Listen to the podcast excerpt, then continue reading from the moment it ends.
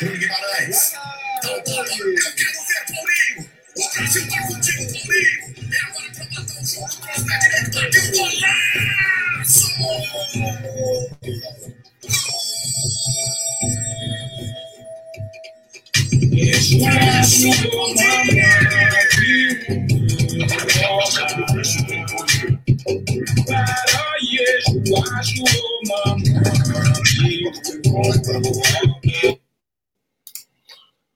Dia a todas e todos. Estamos abrindo aqui mais um 30 minutos da resistência, pedindo licença para Oxalá, para saudar Exu e Oxóssi, né? Que o Paulinho aí nas aberturas, na abertura das Olimpíadas é, fez um golaço e, e as Olimpíadas está mostrando aí tanto o Paulinho como a Marta que o Brasil é mais diverso do que o reacionarismo colocado aí por, por pela eleição de Bolsonaro, por, pelo bolsonarismo, enfim. Né? Então, abrindo aí, bom dia a todas e todos, mais um minuto, 30 minutos da resistência no ar. E estamos ao vivo no YouTube, no Facebook, no Twitter, e mais tarde estaremos nas plataformas de podcast, né? Vamos abrir aqui com, com é, a Covid, né? A gente tem sempre feito essa abertura. É, são a média, a média móvel caiu, né, com a vacinação, o avanço da vacinação. A gente está falando isso tem mais de um ano, que com o avanço da vacinação a gente salva mais vidas, né? Então tá aí matéria da CNN, Covid com média móvel de mortes em queda no país, registra 1.400, ainda está alto, né? Mas registrando 1.412 óbitos em 24 horas, a notícia é de ontem, né? No total, o Brasil já soma 547, 16 mortes e 19 milhões de casos de coronavírus, né? Um número ainda muito grande, né? Mas aí a gente vai lendo aqui é, as matérias e tem uma questão, Gustavo. Eu estava pensando sobre isso aqui, lendo essa matéria que a gente publicou no Voice, né? Que a Covid deixou sequelados, né? Não só é, fisicamente, mas famílias né, sequeladas por, pelo, pelas mortes da Covid ou por é, deixar pessoas é, incapazes né, de trabalhar também. Então, é, e aí não vejo o, Congresso ou o governo é, tomando medidas contra isso, né? É, auxílios, enfim. Tem, tem crianças aí, a Covid deixou matéria nossa Covid deixou mais de 113 mil crianças órfãs no Brasil, né? Cerca de é, 1,1 milhão de crianças no mundo perderam ao menos um dos pais ou avós em consequências da pandemia, né? Como é que vai viver é, essas famílias depois, né? Depois não, já agora durante a, a, pandemia que ainda não não acabou, né? Então, é, e aí tem mais um aqui está compartilhando aqui essa, essas matérias para depois comentar. Gustavo, entra aí. CPI da Covid, né? Matéria do UOL também. É, é, Mayra Pinheiro pediu perguntas para enviar para os senadores. Foi um vídeo que o, o, o The Intercept é, soltou, né? Que ela está comentando ali com um professor de uma universidade, que é bolsonarista também, e, e ela pede, faz um treinamento ali e fala, inclusive, é, das, das perguntas que ela poderia enviar para os senadores aliados para ela, é, enfim, né, aquele famoso levantamento para ela cortar, né, antes de depor, o secretário do Ministério da Saúde pediu ajuda para formular perguntas para enviar parlamentares e o vídeo foi obtido pelo The Intercept, né, ela era, ela era conhecida como Capitã Cloroquina, né, é, tem mais uma matéria aqui, que é um, um a Fiocruz, é, matéria do Brasil de Fato, bota na tela aqui. É, matéria do Brasil de Fato é, coloca aí que a Fiocruz faz estudo inédito para monitorar a eficácia da vacina em moradores da maré. Né? Um dos objetivos é entender se a vacinação em massa da população adulta protege crianças e adolescentes. Acho que um estudo muito válido aí. É, na maré. Então é isso, o cenário da Covid é esse, Gustavo. Vamos para os seus comentários aí, deu um bom dia aí. Já lancei seus comentários. Bom dia, Caio. Bom dia a todo mundo que assiste Voz da Resistência. Lembrando que é, o 30 Minutos da Resistência é um programa né, do Voz da Resistência, que é um jornal, né, um jornal online que pode ser acompanhado diariamente, tem matéria e vem repercutindo cotidianamente o que está acontecendo no Brasil. Parte do que a gente comenta aqui, na verdade, são matérias que a gente vem produzindo durante a semana, que repercute do ponto de vista que a gente apresenta do ponto de vista da esquerda. É, sobre a Covid-19, eu acho que os dados são. É, o, o, resultado ainda de 1.400 mortes é, é, assim, é absurdo ainda, pelo tempo de pandemia. Lembrando que na China não morreram nem 4 mil pessoas, né? É, em outros lugares também populosos, como o Vietnã, o resultado também foi bastante é, menor do que no Brasil, né? Situação brasileira é muito grave ainda, e aqui no Rio de Janeiro tem a questão dessa nova variante, a Delta, que já matou quatro pessoas e é responsável já pela maioria dos casos. É o que vem repercutindo na imprensa local aqui do Rio. Isso preocupa bastante, porque nós estamos em período de recesso escolar e a tendência é que as escolas reabram é, com toda a força, inclusive até o ministro da Saúde vem para a televisão querendo forçar a abertura abrupta das escolas, e isso pode significar né, a contaminação de profissionais, professores, porque a escola ela tem, dá uma dinâmica para a cidade muito grande.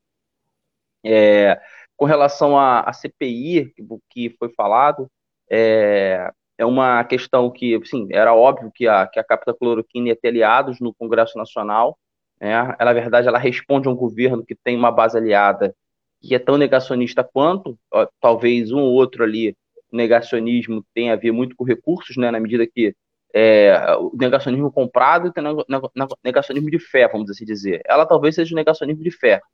Né?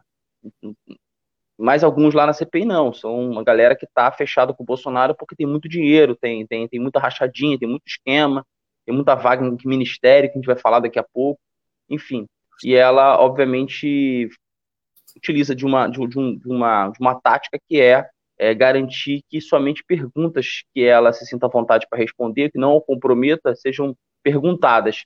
A sorte que nós temos uma maioria da CPI ainda que a pressiona e eu queria fazer um último comentário, dizer o seguinte: de fato, a situação da CPI hoje, em recesso, é, ela tem que dar uma virada no segundo semestre, mais uma virada, mais uma tentativa de, de e, é, é, é imaginar que essas figuras de segundo e terceiro escalão não sofram nenhuma consequência desse processo é absurdo. Então, vamos esperar que essa capitã cloroquina siga o caminho de um bom processo criminal, né, é, que ela possa ser impedida de cumprir qualquer função pública no, na medicina é, servindo ao povo brasileiro, né, que, que, que atente contra o povo brasileiro, melhor dizendo. É, bom dia, Cristina. Bom dia, Claudiele. É, a gente pede que vocês continuem comentando aí, mandem perguntas, mandem comentários, sugestões, né, nos ajuda é, aumentar nossa audiência aqui, alertar a galera aí do, do, Facebook, do YouTube, do Twitter. E vamos para a próxima. É, já são, matéria nossa, né, do Voz da Resistência, já são 294 atos, isso foi matéria de, de ontem, né, já deve ter mais atos aí confirmados pelo impeachment de Bolsonaro, marcado para o dia 24. Né? Movimentos sociais voltam às ruas neste sábado, reivindicando mais vacinas, auxílio emergencial de 600 e emprego. Gustavo, é isso, né? Acho que a gente precisa avançar aí na luta contra Bolsonaro. E uma das pautas que eu fiquei pensando mesmo, lendo essas, essas matérias da Covid, é essa questão do, dos sequelados né, da Covid. São mais de 500 mil famílias é, que vai, vai ficar alguma, algum prejuízo, né? Tanto material, né? Porque muitos que morreram financiavam suas famílias, como, é, enfim, né? Sentimental, as pessoas, né? Eram eram familiares de alguém, eram amor de alguém, enfim, né? Um prejuízo muito grande. E os movimentos sociais convocam aí, né? É, acho que tem que aumentar a temperatura né, do, do, do óleo do, do, do, Bolsonaro, né, Gustavo? O que, é que, que, é que você está pensando aí para amanhã, para os atos de amanhã? É, você acha que vai ser maior? Você acha que vai ser menor? Como é que está aí as movimentações? Como é que você está achando aí desse, desse fato e o que, é que precisa ser feito também, né? É, dando um passo atrás, eu acho que a questão da Covid-19 tem muita coisa a ser discutida no, no, na esfera do trabalhista, por exemplo, um debate sobre né, é, o que, que vai fazer na esfera previdenciária, como é que a gente vai fazer com essas pessoas, se elas vão ser abrigadas pelo INSS, já que viraram órfãos, enfim. Tem uma série de questões aí que envolvem né, é, é, é essa questão, né? É, do ponto do trabalho, vai, vai ser aceito como aceito de trabalho, enfim, tem um, tem um debate colocado a isso, não está fechado ainda pelas cortes superiores, mas a tendência é que a gente tenha muita repercussão né, desse debate. A a, o que a gente precisa agora, nesse momento, é, é, é fazer com que, é, pressionar para que o governo, se continuar, né, tome decisões que favoreçam o fim da pandemia, e se não for continuar, que é o que a gente interessa, né, que é a nossa primeira pedida, é que esse governo caia o quanto antes a gente possa instituir um governo que, que, que ajude né, a combater a pandemia que não está terminada. 1.500 mortes por dia significa que a pandemia está no, no, no, patamar de agosto, de setembro do ano passado, ou seja, a gente está num patamar ainda muito ruim, né, do ponto de vista de, das mortes, ela não está controlada, inclusive com a difusão de uma nova, de uma nova cepa. A questão é, a gente acostumou é com 4 mil mortes, né? A gente está com números da, da, primeira onda, que era assustadora e. Sim, sim, exatamente. E o, o, a questão dos atos nisso é o seguinte: é que não, não tem como tirar o Bolsonaro sem, sem fazer ato, e eu acho que os atos têm que ser espalhados pelo Brasil. E isso está acontecendo, às vezes 94 atos, 94 no mesmo dia, atos em várias cidades, demonstra essa, é, essa força que a gente está apresentando. É isso que vai mobilizar né, o Congresso Nacional, isso mobiliza o parlamento. É, eu acho que o Bolsonaro já não conta com parte da burguesia que desembarcou do governo Bolsonaro, venho acompanhando aqui a questão né, do debate do Ministério do Trabalho, é, é, assim, o ataque ao, ao do, que vem da direita por parte do Partido Novo, do, de parte do PSDB, é, de setores ao DEM, como Rodrigo Maia, ex-DEM, como Rodrigo Maia, enfim, e da própria esquerda. Só que quem tem peso, de fato, para poder levar povo para a rua nesse momento é a esquerda, né? E a gente está se organizando para poder garantir. Eu acho que isso está chegando cada vez mais nas bases, a tendência que os atos fiquem cheios. E a lógica de ser vários atos em sequência é muito importante, para não deixar muito esparçado e tentar garantir esse, uma efervescência constante, uma pressão constante sobre o governo. Eu acho que essa é a tática correta. correta. E por fim, dizer que o sábado ele dialoga melhor com a população. A gente tinha uma tática anterior que era da greve geral. Só que a greve geral era sempre uma greve geral que a gente tinha um esforço muito grande para convocar e sempre com caráter de frustração, porque fazer greve geral com uma maioria da população desempregada é difícil. Quando a gente faz para o sábado, a gente não traz o peso da greve geral e, ao mesmo tempo, dialoga com a população que né, está querendo derrubar o governo né? Seja fazendo greve ou não fazendo greve. Enfim, eu acho que é uma tática correta. Eles ocupam domingo, a gente ocupa o sábado, porque eles também têm ato marcado, né? Eles ocupam o domingo, a gente ocupa o sábado. Nessa medição de força, eu tendo a achar que o sábado vai ser sempre maior que o domingo, porque o governo está muito fragilizado.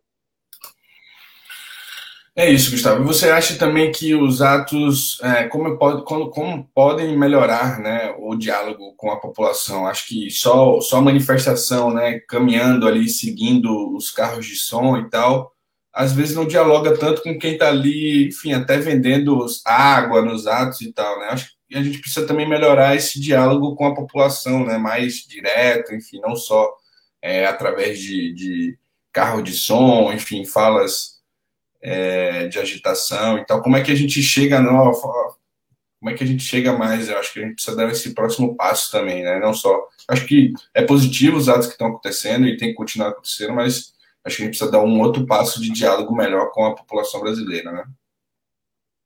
Eu acho que a gente tem que fazer atos descentralizados também nesse período, nos bairros, né, nos centros comerciais, perto dos supermercados, porque a população vai para o supermercado, ela fica abismada, em frente ao posto de gasolina. Porque às vezes uma panfletagem, às vezes, é mais. Sim, é, sim, sim. Mais uma faixa. do que um, um, um, ato desse, né? No centro, enfim, panfletagem no bairro, enfim, plenárias, é. reuniões. Primeiro que nem toda a população ela está no centro, né? Ela, ela, ela, ela, parte da população ela só vai, só circula no bairro, é, de vez em quando vai ao centro. Eu acho que o, a, a, panfletagem do bairro ela é interessante, né? É, ela, ela, é mais desgastante, você precisa de mais gente, porque você, como você vai fazer várias ao mesmo tempo, também dá aquela sensação de que está vazio, né? Então é mais difícil você levar cinco pessoas para poder panfletar em frente a um supermercado do, principal do bairro do que levar essas pessoas para um ato, que é mais gente, que você vai encontrar os amigos, tem uma outra dinâmica, mas é necessário, é um sacrifício necessário, vamos assim dizer. E eu acho que isso funciona. Então, dizer que a culpa daquele preço da carne, a, a, a carne é aquele preço é culpa do Bolsonaro, faz efeito. Tem, tem efeito para a população. E a, a gasolina é 6,40, é, gás, e, gasolina. Que, que, gás, gasolina, é, álcool, tudo caro, também tem efeito. Então, acho que não trabalhar isso também. Bolso caro, tá doendo no bolso do brasileiro, tá demais. É, nós estamos lançando nosso financiamento recorrente, né? Nós fizemos uma Vamos para a próxima pauta agora. É, dando um bom dia aí. Que bom que a gente está chegando lá em Maceió. Ana Cláudia mandou um comentário aqui. Bom dia, Janaína também, chegou agora. E os comentários aí da Maria e da, da também, que a gente já citou aqui. E a gente está lançando agora nosso financiamento coletivo recorrente, né? Tem aí o Apoie-se barra Voz da Resistência para a gente continuar essa expansão aí do Voz da Resistência. A gente, inclusive, lançou nosso programa de entrevista na terça-feira às 14 horas. Nessa semana a gente entrevistou, entrevistou o Ivan Seixas, quem ainda não viu, está aí disponível no Facebook, no Twitter, no YouTube, nas plataformas de podcast também. É uma entrevista bem importante sobre a ditadura militar, sobre o tombamento e, e transformação do DOICOD em São Paulo em um memorial em homenagem é, às pessoas torturadas pela ditadura. E para que a gente continue fazendo esse trabalho, acompanhando casos que a grande mídia não acompanha, né? A gente tem feito um bom trabalho de matérias exclusivas, inclusive, entrevista. Enfim, a gente precisa né, desse financiamento e mesmo a gente não lançando ainda oficialmente, nós já temos aí oito pessoas apoiando, né? Oito guerreiros, oito resistentes. Já viram aí nos nossos, nossos sites, nossas redes sociais. A gente não lançou oficialmente ainda, mas já disponibilizamos o link, o link também e pedimos que vocês assinem né, o Voz da Resistência para que a gente mantenha o nosso jornalismo ativo e independente, né, Gustavo? Fundamental, né? Que a gente possa. A gente não conta com, com, com patrocínios, né? Então, a, é, a gente acaba sendo patrocinado por aquelas pessoas que, que ouvem, né, é, veem, né, e leem as nossas matérias. Então, ter essa é, mínimo de estrutura para poder oferecer esse ponto de vista né, popular é importante e a gente depende das pessoas que acompanham o nosso jornal. É isso. Financiem aí, tem o, tem o, o Apoia-se, né? O link aí tá, tá nas nossas redes sociais, tá na, enfim, tem o Pix também, que tá passando aí na tela, né? É, vamos para a próxima, que a gente tem aí um, Acho que é o escândalo da semana, né, Gustavo? O Braga Neto perdeu as estribeiras. Né? O Bolsonaro a gente já sabe, né, que tá, tá meio azoado aí. E eu acho que essa notícia é fruto do Estadão noticiou, os caras tentaram, inclusive, mentir o Estadão, né? O Estadão colocou aí na, na, na manhã de ontem, né?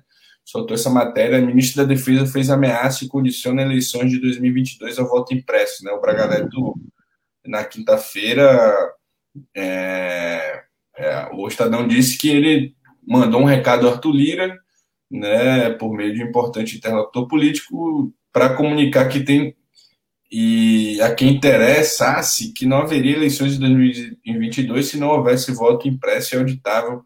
A dar o aviso, o ministro estava acompanhado de chefes militares do Exército, da Marinha e da Aeronáutica. Aquela famosa tutela militar, né? Eu acho que voltem, voltem para as, para as cavernas, né? A gente tem que mandar esse recado aí para os militares. Mas eu acho, Gustavo, que é um, um fruto do desgaste do governo Bolsonaro, né? Eu acho que os caras têm se movimentado, inclusive com é, reforma ministerial, a pesquisa, é, daqui a pouco eu vou colocar na tela aqui a pesquisa também de, de é, de rejeição de Bolsonaro está é, culminando aí de um movimento no governo como um todo, né, de tentativa de deslegitimação da democracia brasileira, né, Gustavo? Vai comentando aí, que eu vou colocar na tela aqui a pesquisa, a matéria que a gente soltou sobre a pesquisa também. Não, é assim, é evidente que o voto impresso é uma tentativa de querer né, dar uma desculpa para uma derrota eleitoral, né? Isso aí, para a gente vem debatendo isso aqui né, no 30 Minutos da Resistência já tem um tempo. O governo ele sabe, fruto das pesquisas, que eles devem ter qualificadas, as pesquisas que são, que a gente tem acesso às vezes, não são as pesquisas, é, elas chegam com atraso e o governo ele tem pesquisas diárias, talvez, para ver que o, a popularidade dele cai né, em estratos sociais que, em tese, eles eram é, maioria, ou tinham uma garantia, como evangélicos, em todos os setores eles caem. É, e por causa disso, a ideia do voto impresso é para que isso acompanhe uma desculpa para uma possível, né, uma tentativa de burlar as eleições, né. É, o, o, o, exército ele está nesse projeto com o Bolsonaro, está nesse projeto com o Bolsonaro, uma parte ideologicamente, uma outra parte porque está recebendo bem para ser para estar tá nesse projeto, aquela história, né? É, é a história do, do negacionismo. O Braga Neto está recebendo o salário dele, o salário dele do último mês, Gustavo, foi 100 mil. Sim, 100 sim. Sim, sim. Os caras estão desmoralizados, os caras gostam de dinheiro também, né? Não importa se você é civil ou militar, esses caras gostam de dinheiro, eles estão com o Bolsonaro por causa de dinheiro também. Muita gente, não é só isso não, é parente empregado, é primo empregado, é filho empregado né, nas nas estatais, é uma confusão danada. Então eles ocuparam o aparelho de Estado e não querem sair, porque o aparelho de Estado ele dá benesses que você não tem, no, inclusive não tem no Exército. Tá certo? Então esse é um primeiro ponto. Né? Então, é, do ponto de vista da. É bom reforçar que o voto impresso ele é um voto que caminha para fraude, ele é mais fácil de fraudar, ele é mais fácil de você burlar as eleições, vídeo o caso do Peru, correto? É, é para você tumultuar, para você não dar resultado, para você criar a possibilidade de recontagem, o que vai gerando um clima de, né, de instabilidade no país, né? É, sem contar os lugares em que vão ocorrer fraudes evidentes, vai mudar o resultado eleitoral. Isso é um, um dado, entendeu? Então a gente Fora aponta... a coação também, né? A coação de a pessoa mostrar o comprovante, né? Nós sabemos a sim, operação. Sim, sim, é. sim. o pessoal compra voto, o cara, as pessoas compram um voto na baixada, certo? Sem precisar mostrar o comprovante, o comprovante é praticamente um recibo. As pessoas vão, vão vender o, o voto. É pior, pessoas talvez nem vendam o voto, porque votem de graça com medo de morrer mesmo. Né? A questão é pior do que essa. É, o que eu queria comentar por fim, é óbvio que a esquerda tem que ser contra, tem que enterrar, tem que se juntar com os setores que querem enterrar essa história. Até a direita não, não concorda muito com isso, porque se você for ver o processo eleitoral, ele pode levar o Lula a, a, vencer as eleições, mas nos estados, a Câmara dos Deputados, quem faz a eleição parte da direita vence a eleição. Os caras que estão vencendo a eleição não querem mudar a regra do jogo, não sabem como é que vai ser, entendeu? Então, a, esquerda tem que se unificar, unificar com esses setores e derrubar essa ideia, derrotar essa ideia. Eles quase derrotou na sexta-feira passada, não conseguiu, porque eles deram um golpe na, na, na comissão lá, que estava especial, que estava cuidando disso, mas tem que acabar com essa história. É, por fim, eu queria dizer o seguinte: aquele velho ditado, né? Do reze para lá, mas amarre seu camelo, essa história. Ao mesmo tempo, a gente não pode é, entrar na ideia de que tem, tem um discurso que é mais ou menos assim, o Bolsonaro está fazendo isso que já perdeu. E a gente não é bem assim, entendeu? As pesquisas vão demonstrar também que o Bolsonaro, nesse momento, ele tem voto suficiente para chegar ao segundo turno. Porque a base ainda fiel a ele, correto? Ela é, é assim, tem uma reportagem nossa que o Bolsonaro ganha no primeiro turno em Santa Catarina. A reportagem do Voz vem, vem apontando isso. Ou seja, ainda há uma base consolidada que garante ao Bolsonaro chegar ao segundo turno. Portanto, a eleição não está definida. Entendeu? A eleição não está definida. Portanto, a gente tem que derrubar o voto impresso, mas não cair no erro de que, pronto, é, Bolsonaro está entregando os pontos porque está derrotado, entendeu? Eleitoralmente. Não é verdade. Infelizmente não é verdade. Não é o que eu gostaria de dizer aqui, mas infelizmente não é verdade. Não, ainda tem outra questão, né? O cenário eleitoral muda muito de, em um ano, né? Então não dá para ficar. Sim, né? sim, sim, sim. Olha que é esse tensionamento também pode, eles podem é, dar um outro passo, né? Falar, ah, não vai ter eleição, nós vamos fazer eleição, o Bolsonaro vai continuar. Enfim, um golpe mesmo descarado, né?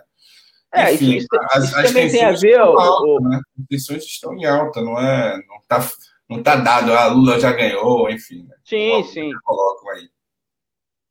Exatamente. E aí, essa matéria aí que a gente fez, né, o recorde de desaprovação do governo Bolsonaro chega a 62% é, em pesquisa do Data Poder, né? Só para a gente colocar aqui para quem vai nos ouvir mais tarde no podcast.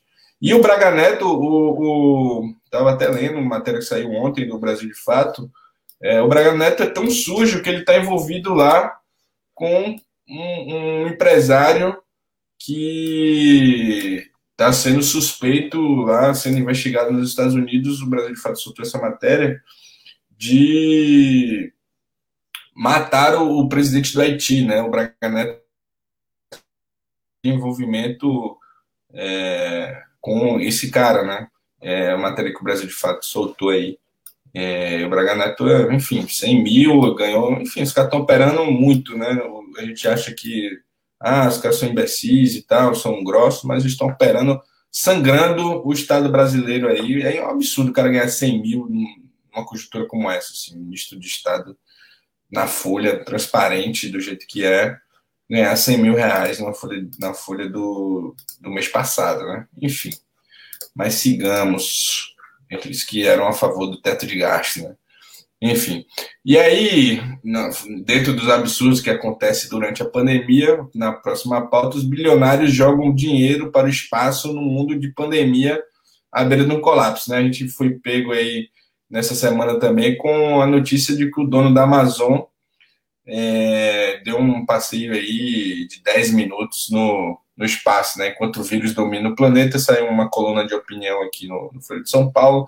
É, enquanto o vírus domina o planeta e, faz, e, o faz par, e o faz parar, os seus homens mais ricos passam a disputar quem vai mais longe para escapar da órbita terrestre, né?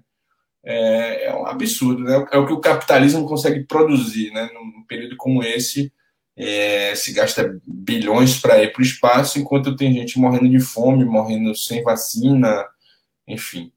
É, é isso que o, o capitalismo consegue produzir, é, infelizmente, né? A distopia, né? Quer comentar sobre isso ou vamos para a próxima, Gustavo? Vou dizer que você falou bem, né? Você tem um processo de, de total falta de empatia perante a sociedade, né? Então, eu acho que essa decisão aí de gastar esses recursos todos né, para fim de turismo espacial demonstra o nível né, de comprometimento com a, com, com, a, com a humanidade que esses caras têm. Basicamente isso. Veja bem, a gente não está sendo, não está tendo um, um, discurso aqui anti-ciência, não, que não tem que ir para o espaço, não tem que desenvolver a ciência e tal, não é isso. Né? A gente defende a ciência aqui, mas o problema é que esse período, os recursos investidos na nossa, na nossa opinião e na opinião de quem pensa um mundo mais justo, né, que esses recursos nesse, nesse período deveriam ser aplicados em outros em outras prioridades, né, como salvar vidas, por exemplo. Mas vamos para a próxima, né? A, a, Janaína colocou aqui, eu lembrei, inclusive, Janaína, que ela botou aqui ó, na, na outra pauta, que aqui em São Paulo, quando era voto impresso em um governo, urnas de algumas sessões foram parar no Rio Tietê. Aqui no, eu já passei por isso em eleição do Congresso da Uni, que um, um, um, uma urna foi parar no, no Rio aí de uma universidade aqui em Salvador. E a gente, inclusive, conseguiu, a gente conseguiu apurar. Um índio, um índio salvou, um índio salvou a urna, inclusive. É, Bolsonaro mantém a maioria de seus eleitores, lembrando que ele ganhou porque muitos não foram votar na última eleição presidente, ou seja, os indecisos elegeram o atual presidente, a Janaína coloca aqui, e o vírus também domina o planeta, as pessoas ficam em fila para receber doações de ossos, e os caras gastando 250 mil dólares. Né? Os caras estão vendendo passagem para o espaço por 250 mil dólares. É, é isso. Ó. E aí vamos para a próxima, Gustavo. O advogado é agredido e arrastado pelo chão, algemado pela PM de Goiás. Né? As prerrogativas dos, dos advogados foi para o espaço também, Gustavo? Passear com é, o, ca... o, bilionário. É, é, o caso de um advogado que foi tentar é, cumprir lá a sua função de de cidadão, né, de defender um, um flanelinha que estava sendo é, também maltratado pela polícia e acabou sendo agredido, né? E aí a, a cena que a cena é dramática, porque ele tá algemado e torturado. O cara dando, dando tapa no, na cara dele, ele é algemado, ou seja, nenhum tipo de procedimento. E o que me espanta é que a Secretaria de, de Segurança Pública de Goiás defendendo esse tipo de postura, assim, sem, sem a menor vergonha na cara, entendeu? Obviamente isso gerou um. Assim, as, as cenas dizem por si só, né? Porque não tem nenhum tipo de argumento que garanta. É, ainda mais porque ele estava algemado, erradamente algemado, né? É, ele estava cumprindo uma função de advogado, portanto, ele estava defendendo flanelinha, e na função de advogado ele só pode ser preso em flagrante, né? É, por, por crime inafiançável, depende da, da presença da ordem na, na, na, prisão. Ou seja, gente, o advogado ele não, não é melhor do que ninguém, mas ele, ao cumprir uma função de defesa, ele tem algumas prerrogativas. Essas prerrogativas é que ele não pode ser preso a qualquer custo, ele não pode ser confundido com a pessoa da qual ele está defendendo. É basicamente isso. E o que aconteceu foi que ele sofreu as consequências desse processo. Eu via o Felipe Santa Cruz, que é o presidente da ordem, falando, acho bem devagar, acho que o Felipe tem, tem uma, ele, ele por ter essa, essa, essa, essa condição de querer ser candidato, estar tá envolvido com o Eduardo Paes, querendo ser candidato ao governo do Rio, ele tem um discurso muito mais moderado do que um presidente que exige no presidente da ordem, nesses casos, entendeu? Então é sempre tá muito enojado, mas não faz nada. Eu quero ver o que ele vai fazer, porque realmente. E a polícia de Goiás, para resumir, já tem já teve envolvido naquele caso de racismo daquele rapaz que estava no parque, a polícia de Goiás chega lá, por nada, também algema. Isso é um procedimento da polícia, tá mais que óbvio que é um procedimento da polícia, e o comandante da polícia. padrão, né? Padrão. E, e, então, não tem que ser discutido exatamente o fato. Se a gente ficar discutindo o fato, tem sempre argumentos, porque o, ah, o, o advogado falou isso, falou aquilo. Tem que discutir o procedimento. E esse procedimento, ele tem que ir para a Corte Interamericana de Direitos Humanos. É isso que tem que fazer entendeu? Botar na cadeirinha feia lá da Corte Interamericana o, o, o chefe de segurança, né, o, o chefe de, da segurança pública local, o governador do estado, ou seja, como, como o Brasil fez nos anos 90, nos 2000, uma série de uma, uma série de situações. A gente conseguiu acabar com a, com a prisão manicomial como? Entrando na Comissão de Direitos Humanos, quando isso era uma prática nacional. Tem que fazer isso, tem que acabar com o procedimento. Esse negócio de algemar as pessoas do nada não pode, não pode ocorrer, entendeu? enfim, é uma tristeza. Vamos ver o que vai acontecer. Há uma mobilização muito grande dos advogados, porque sabem, todos os que trabalham, né? Se você deixa uma advogada, como aconteceu aqui em Duque de Caxias, também ser algemada, porque está. Aconteceu em Curitiba é, também, né? Um advogado, vereador, sim, foi preso também. É, enfim, sim, exatamente. É, a polícia está. Então, é, o governo Bolsonaro é isso, né? A polícia está se achando. É. O governo é deles, né? Fazer qualquer coisa, né? Exatamente. É isso. Empoderou esses policiais aí com caráter fascista, né? Que não. Enfim, eu sou a Constituição, enfim. Mas vamos lá. Vamos para a próxima delação, matéria nossa também, delação de viúva de miliciano confunde rumos do caso Marielle, né? É, Lotufo, viúva de Adriano da Nóbrega, teria revelado os verdadeiros mandantes do assassinato da Marielle ao Ministério Público. Será que foi ele mesmo? A viúva do, do miliciano Adriano da Nóbrega, Júlia Melo Lotufo, teria revelado verdadeiros mandantes é, da vereadora Marielle Franco em prisão domiciliar obrigada aos, aos tornozeleira. Júlia procurou o Ministério Público para negociar uma delação premiada em troca de contar tudo o que sabe sobre o caso. Júlia espera ser posta em liberdade. É, ela acusou o, o Girão, né, Gustavo? de, de a milícia Gardênia do Sul e, e o Girão. Gardênia né? Azul, Gardênia Azul. Gardênia Azul, né? Lá de Rio das Pedras e tal. E o, e o ex-vereador Girão do Rio de Janeiro, né? O que, que você pra tem? Não, é para quem não conhece, né? para quem não é do Rio de Janeiro e não conhece a Gardênia Azul, Gardênia Azul fica perto do Barra Music, antiga Barra Music, do lado ali, né? Perto da Cidade de Deus. A, a questão é o seguinte: é, é um debate. O, que acontece é que você tem uma viúva de um miliciano. Eu, se a história da delação é uma história estranha, né? Porque é, é, a delação é um, é um elemento de, de investigação criminal muito complexo. Que fora do Brasil tem, tem um acúmulo, uma expertise muito grande. No Brasil, esses procuradores da Lava Jato, o que, que eles fizeram? Eles, assim, a lei veio para o Brasil e os caras fizeram verdadeiros absurdos. E a coisa vem sendo, vamos dizer assim, é, ponderada. Então, tem um debate: quem pode aceitar a delação? A polícia, na fase investigatória? O Ministério Público? O juiz? Entendeu? Tem um, tem um debate colocado aí. Né? Quem, que, que órgão do Ministério Público pode aceitar a delação? órgão especial? Qualquer promotor que está tá, tá cuidando do caso? Então, existe uma situação é, e que a viúva do capitão Adriano, que foi assassinado numa queima de arquivo lá na Bahia, obviamente, né? É, 30 policiais cercam a casa dele e não conseguem esperar ele perder toda a condição de munição dele para prendê-lo. Não, preferiram matá-lo. Né? Para mim, isso foi uma queima de arquivo, ele foi morto. Né? Inclusive, é, essa decisão sem passar pelo governador da Bahia, né? né? que acabou. Ou seja, as polícias autarquicamente vão decidir nas suas. Mas, enfim, já debateu isso. O fato é que ele foi morto, a viúva dele vem para o Rio de Janeiro, tenta fazer uma delação e tenta, nessa delação, incluir a questão da Marielle.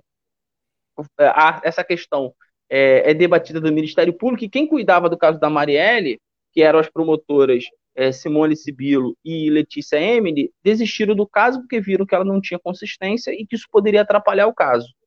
Uma ala do Ministério Público atenta a esse processo, desconsidera a posição das, das promotoras do caso Marielle e tenta e quer abrigar essa delação premiada. Isso gerou a saída das promotoras porque viram que o caso ia deixar de ser uma investigação criminal e transformar numa investigação politizada e elas saíram do caso, acertadamente, a, a meu ver.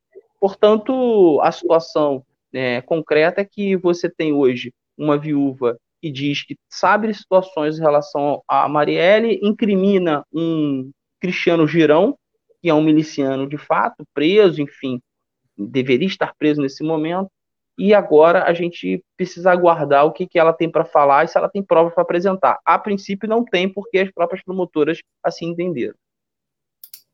Se afastaram do caso também, enfim, tá bem, tá bem confuso, né? É, inclusive, eu acho que ela pode estar tá sendo ameaçada, né? A, a viúva de, de Adriano da Nobre, ele foi morto, né? Com queima de arquivo e ela pode estar sendo ameaçada de morte e foi obrigada a fazer isso, né? Sim, sim, sim. Pode ser tudo, e não pode ser nada, opera... pode ser só ela querendo é, tumultuar mesmo. E, enfim, né, garantir a liberdade dela também, tem várias questões aí. É... Após cinco semanas, vamos para a próxima. É... Nós queremos que nós queremos saber a verdade, né? Quem mandou matar a Marielle? Já tem três anos isso. Exatamente. É, após, cinco anos, cinco, após cinco semanas, né, aí, ó, o resultado do voto impresso aí, ó, cinco semanas para dar o resultado. Né? Imagine a tensão no país em relação a isso. Né? Matéria nossa, após cinco semanas, Pedro Castilho é declarado vencedor no Peru. Né? Em sua primeira mensagem como presidente eleito, Castilho pediu nessa segunda-feira unidade do país e aos adversários. Gustavo, nosso comentarista para a América Latina e afins.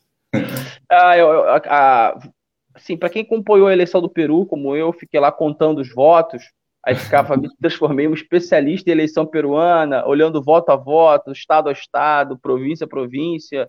É, demorou, mas aconteceu, né? Agora vem a segunda parte, que é a pior, inclusive, né? Que é a de governar, né? A dificuldade vai ser muito grande, sem dúvida nenhuma, né? O imperialismo vai operar para fustigar o governo, né? Para reorganizar forças, e, e, e, é uma coisa é concreta, o governo nasce com uma, com uma cidade, uma sociedade muito dividida, né? Um governo que tem um, uma, uma, uma resultado eleitoral 50, um pouco mais de 50%, uma candidata muito próxima, mostra que a sociedade está bem dividida. Mas o fato é que ganhou. Eu acho que o Pedro Castilho tem condição de fazer um governo né, popular mas ele vai precisar ampliar de toda forma a sua base. Ele precisa se reconectar com as pessoas que votaram na Keiko Fujimori, devido a, a, alguma operação local, acordos locais. Ele tem que se movimentar nesse sentido e garantir maioria parlamentar para continuar no governo e evitar a instabilidade peruana. Nos últimos anos, o Peru teve vários presidentes, todos caíram, foram caindo, foram sendo derrubados. A própria Keiko foi presa no processo eleitoral, é uma tem um pai preso. Ou seja, é uma situação é, muito complicada E, e, e, essa tentativa de golpe foi a segunda, na verdade, que a primeira foi o assassinato de pessoas que foram atribuídas ao, ao, ao Pedro, né, queriam ligar é, o assassinato de pessoas que morreram no meio da eleição, foram assassinadas no meio da eleição a ele, e agora essa tentativa de golpe, com a, inclusive com a renúncia de, de uma pessoa do Conselho Nacional Eleitoral, né, é, mas não deu certo. É, eu acho que a experiência boliviana ajudou na experiência peruana, porque o que aconteceu na Bolívia foi que a OEA veio, eles vieram muito, muita sede ao pote em tentar derrubar o Evo Morales, criou uma situação é, de muito, muita vergonha nacional, nacional, né, mundial, as pessoas viram que aquilo ali era um absurdo, é internacional, né, e, e agora eles estão mais, é, por exemplo, a OEA está um pouco com o pé atrás, ela não vai bancar processos que coloquem em risco né, a própria instituição, né, é, comprando uma versão dos fatos, entendeu? Então é isso. Eu acho boa sorte e a gente vai acompanhando o processo. Né? Eu acompanho a, a Verônica, né, que eu era, inclusive, a candidata que eu achava que tinha mais chance, né, e ela apoia o governo e vem né, apontando, ver como é que vai ser essa composição do governo. Vamos para a próxima, então, aí, ainda na, nos hermanos chilenos agora. É, com recorde de participação, chileno escolhe em candidatos presidenciais. A esquerda elegeu o deputado Gabriel Boric como postulante. Pela direita foi feito, foi eleito o ex-ministro Sebastião Sichel. Gustavo, né? No último domingo, o Chile realizou as primárias aí à presidência e, e colocaram seus candidatos aí da esquerda e da direita. Qual é o cenário aí no Chile? O cenário é, é positivo, é positivo. Constituinte, né? A constituinte ela está acontecendo, a constituinte teve um caráter simbólico, colocou uma indígena no seu comando e fruto desse vento de mudança, porque quando as pessoas, quando o clima é de mudança, tudo corre para mudança. Né? Então, nesse clima de mudança, a chance o grande. Rio só corre para o mar, né? Rio só corre para o mar. Então, nesse clima de mudança, é possível que a gente consiga eleger um presidente de esquerda no Chile, que não é uma novidade, que ele, na minha opinião, era uma coisa de esquerda, mas talvez de uma esquerda um pouco mais radical, mais antenada aos movimentos dos estudantes. Lembrar que o Chile teve um processo de luta estudantil muito forte, né, é, que deu origem a vários parlamentares estudantis e que depois fizeram parte desse processo de, de, de briga pela Constituição, de muita luta na rua, enfim. Eu, eu tendo a achar que a gente tem chance de eleger um governo chileno de esquerda e, junto com a Argentina, junto com Bolívia, junto com o Peru, o Chile caminhar para um governo de esquerda e, quiçá, o Brasil, é, no, no, ano que vem, possa acompanhar esse processo de mudança. É, infelizmente, no, no, Equador nós tivemos uma derrota, certo? Mas, é, frente à conjuntura nacional, vamos dizer assim, a, na média, né, a América Latina caminha por uma mudança política de retorno dos governos populares uma nova onda progressista, né, Gustavo? Fica até feliz. Sim. A gente viveu aí no início dos anos 2000, primeira década dos anos 2000, uma onda progressista chamada Onda Rosa, que foi um, um esquerda, centro-esquerda ali no poder. E agora é, passamos por uma onda reacionária, né, depois da crise de 2008, e agora parece retomada aí da, da onda progressista. Tomara, nós torcemos por isso e trabalhamos para que isso aconteça. Nós vamos para a próxima pauta agora. Deputado Ivan Valente vai à PGR contra Mourão por lobby pela Universal em Angola. Né? Mourão pediu ao presidente de Angola que readmitisse volta da igreja de Edir Macedo, que foi banida após uma série de acusações, lavagem de dinheiro, é maravilha, extorsão, essa é, a, essa é o shopping da fé aí. Em Angola passou mal. Gustavo.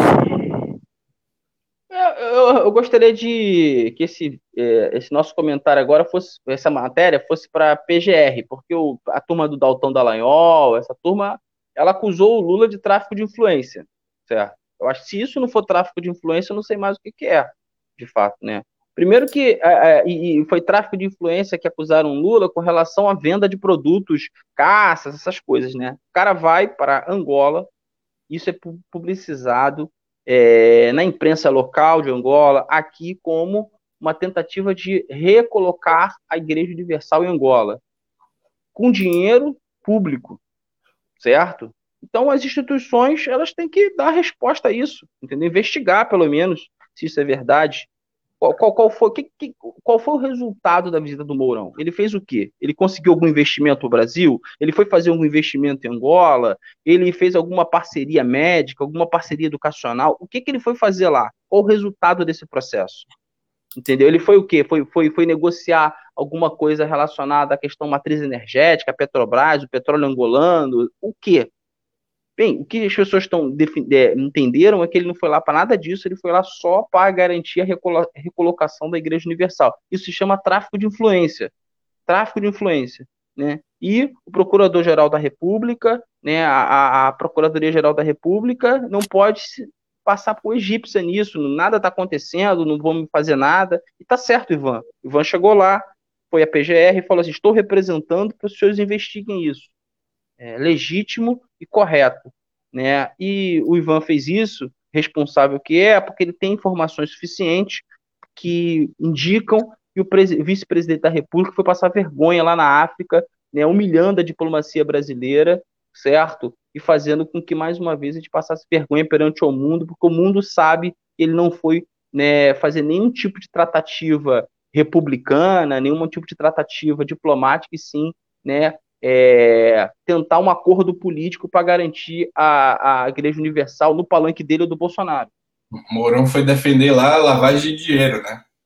Além disso, né? Além disso. Os caras são acusados de lavagem de dinheiro, ele vai lá defender isso. E vamos para outra atuação do Ivan Valente, mas é uma, é uma, é, é uma, uma notícia internacional também, né? O Ivan Valente tem essa atuação é, a gente falou aqui em relação ao, ao Mourão, mas esse o tem um software, Gustavo, chamado Pegasus. É, a Transparência Internacional, estou aqui no Twitter da Transparência Internacional Brasil. Consórcio de jornais saiu uma matéria no The Guardian sobre uma série de matérias no The Guardian sobre esse. The Guardian é um jornal inglês, né, que faz fez um jornalismo investigativo e o Pegasus é um software israelense, né? De espionagem, né? Ele entra nos celulares sem deixar rastro, né? Ele te espiona ali através do microfone, enfim, acessa também os aplicativos do seu celular, câmera, microfone, sem deixar rastros. É um software israelense e esse consórcio de jornais começou a revelar né, uma lista de milhares de telefones que seriam alvos de espionagem de software é, israelense e o governo Bolsonaro está contratando esse software espião, né? É, quem pensou que o Bolsonaro foi lá para Israel para comprar aquele soro lá nasal se enganou, né? Ele foi é, negociar é, a compra desse software né, que tem aí mais de 50 mil jornalistas, ativistas políticos que seriam alvo do Pegasus, né? Saiu aí essa notícia internacional.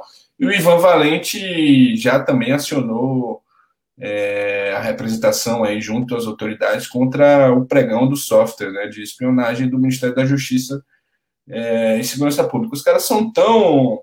É tão escrachado o negócio, Gustavo, que os caras estão querendo comprar esse software mesmo e já tem já está no pregão, né? Já abriu licitação é, para comprar esse software que está sendo aí um escândalo internacional de espionagem. Né? É, é, é o governo Bolsonaro, é isso que a gente luta contra né? e tenta é, colocar para a população quão danoso é o governo Bolsonaro. A gente, já, a gente passou aqui, já estamos em 48 minutos de, de, de programa e estamos aí demonstrando na prática o quão nefasto é um ministro ganha 100 mil reais e, pede voto impresso, os caras gastam nosso dinheiro para espionar jornalista, ativistas políticos, enfim. É esse o nível do governo e o Ivan Valente aí, mais uma atuação é, positiva, é, atento é, a essas notícias internacionais, já entrou com a representação também contra esse pregão aí de, de compra de software espião, né? Inclusive a ideia do Carluxo, né, esse software espião. Gustavo, quer comentar sobre isso ou vamos para a próxima? É, o Estado policial, né? Os caras querem implantar o Estado policial. O Brasil não é um país ainda. O Brasil é um país complexo, né? Eu acho também. É preciso dizer isso. Às vezes a gente está no poder, às vezes como esquerda, né? No governo, pelo menos, a gente também acha que é fácil, né? As coisas são assim. A complexidade da dinâmica do Estado brasileiro, número de funcionar, do funcionalismo público, aqueles que estão no, nos espaços de poder, a, a, repartição do poder também dificulta para o lado deles. A gente tem que trabalhar com isso. Então, obviamente, eles querem implantar um Estado policial, só que às vezes eles não conseguem, porque existem estruturas que não permitem, estruturas que não são de esquerda, tá, gente? São estruturas né, é, que têm sua própria história, sua própria tradição, né, como a diplomacia, como o próprio Ministério Público, enfim. Mas é, o, o, assim, a meta deles é transformar o Brasil no Estado policial, controlar a BIM, controlar os, os, a Polícia Federal, transformar esses órgãos de, de controle de espionagem a serviço de um, de um governo, né? Enfim, não a serviço da, da, da, da segurança nacional. Né? Enfim. É, mas a, a, cada dia eles vão rasgando esse tecido, né, dessas estruturas, né, Gustavo? Testando, enfim. Não, a cada dia, se, por exemplo, se o Bolsonaro é eleito no segundo turno, eu não sei o que vai ser da, do, do desculpa, no segundo é, governo, eu não sei o que vai ser do, do, do, Obviamente, uma coisa é você estar na estrutura do Estado quatro anos, que já é maléfico, outra coisa é oito anos, né? Você tem uma outra perspectiva, entendeu? Enfim. Vamos para a próxima aí, também é isso, né? Fruto dessa política aí, memorial que homenageia mulheres negras e do que Caxias é vandalizado, né? Rosto de matéria do dia Rosto de sete das novas personalidades reproduzidas no mural foram pintados de tinta branca. O memorial será reconstruído pelos artistas responsáveis pela homenagem, né? É um desses casos aí, um desses rostos, um desses rostos, né? É, após um mês e, e uma semana antes do, do Dia Internacional da Mulher Negra Latino-Americana e Caribenha, o Memorial Nossos Passos Vem de Longe, que homenageia mulheres negras em Duque de Caxias, Baixada Fluminense, foi vandalizado no último domingo é, um, desses rostos, um desses rostos foi da companheira aí, nossa companheira é, Rose Cipriano, né, Gustavo? É um absurdo, né? Ou seja, a verdade é que você tem poucas homenagens é, à, à, à, população negra na Baixada, apesar da população ser majoritariamente negra, né? E quando você faz uma homenagem, aí você entende porque são poucas, porque há uma pressão é, dos governos e da sociedade dos, dos, donos do poder muito são racistas em geral e que impedem que projetos desse tipo avancem. E quando o projeto avança, um setor, vamos dizer assim, é, mais aloprado, assim, mais, mais, perigoso, inclusive, porque tem, tem toma decisões né, no sentido é, violentas, né, de violentar, de, eles vão lá e vandalizam o espaço, né, é, tentam apagar né, a, a memória é, e a homenagem, né? E isso envolveu a pintura do rosto de branco, não por acaso de branco, né? De algumas é, figuras que estavam lá presentes, existiam pessoas que estavam são vivas, outras pessoas né, faleceram, o caso de Marielle e tudo mais. Uma das pessoas que foi teve seu rosto pintado de branco foi da Rose, companheira né, do, do, sindicato da qual eu, eu, atuo, né, que é o CEP, de gente sindical de Caxias, enfim, uma liderança local assim, a polícia tem que investigar, gente. É simples assim, né? A polícia não pode achar que as, as pessoas não podem achar que, que podem pintar e não acontecer nada, certo? Isso tem que ser as pessoas, é, quem fez tem que ter, sofrer as consequências do que fez, certo? Seguindo a lei, ninguém vai aqui tá pedindo justiçamento de ninguém, mas você não, não, não, não, não, não pichou a rua, isso é crime ambiental. Então, você tem que pagar por essa por esse caso e racismo, crime ambiental somado à questão do racismo, porque na verdade isso tem um fundo racista, né? Não pintou qualquer, não, não, não pichou qualquer quadro, não, não, não, não tentou invisibilizar qualquer pessoa, mas pessoas que estavam lá sendo homenageadas, entendeu? Então é isso, eu acho que tem que pressionar, vai ter um ato de desagravo no dia 25, né? Talvez uma repintura, não sei qual vai ser o resultado disso, mas provavelmente vão restaurar o que foi, foi, foi destruído, mas é, ficar de olho. E eu acho que a municipalidade, para terminar, Caio, tem que botar câmera, então, bota câmera, certo? É, bota a guarda municipal, a prefeitura de Caxias não pode se passar com ah, não, não tem nada a ver comigo, tipo assim, sabe? Que a resposta da prefeitura da reportagem do dia foi essa. Não tem nada a ver comigo, foi uma atitude de militantes locais. Não, a prefeitura de Caxias tem que cumprir o seu papel de municipalidade, tá certo? É, tem que filmar, botar guarda municipal, sei lá o que, para garantir que não aconteça mais. E nesse cenário, Gustavo, é, para mim, por exemplo, é mais do que simbólico, né? Pode ser um, um, um, ali um recado, ó, se vocês continuarem com isso, nós vamos não só apagar aqui seu rosto, mas apagar você, né? As pessoas que, as mulheres ainda que estão vivas em relação a esse memorial, né, Gustavo? É, um, é uma violência que pode ser além do, do, do muro. A Baixada é violenta, né, Caio? Baixada é um lugar violento, correto? O que joga é, a atuação dessas pessoas que estão lá militando, das mulheres, é uma situação de coragem, de muita coragem, né? A, a gente que atua, às vezes, na, na Zona Sul, no centro, próprio Rio de Janeiro e algumas áreas do Rio, a, a Baixada é mais complicado, entendeu? Então, tem que ser uma solidariedade é, de toda a esquerda, todo mundo que está nesse movimento da luta antirracista para com, para com essas pessoas, para com essas companheiras que foram, é, tiveram essa violência cometida contra elas. É isso, prestando nossa solidariedade às companheiras aí, né, de Caxias, e vamos encerrando aqui nosso programa por aqui, né? Mais um 30 minutos da resistência que a gente estoura o tempo, né? O golpe. Mais tarde o estaremos é, nas plataformas de podcast.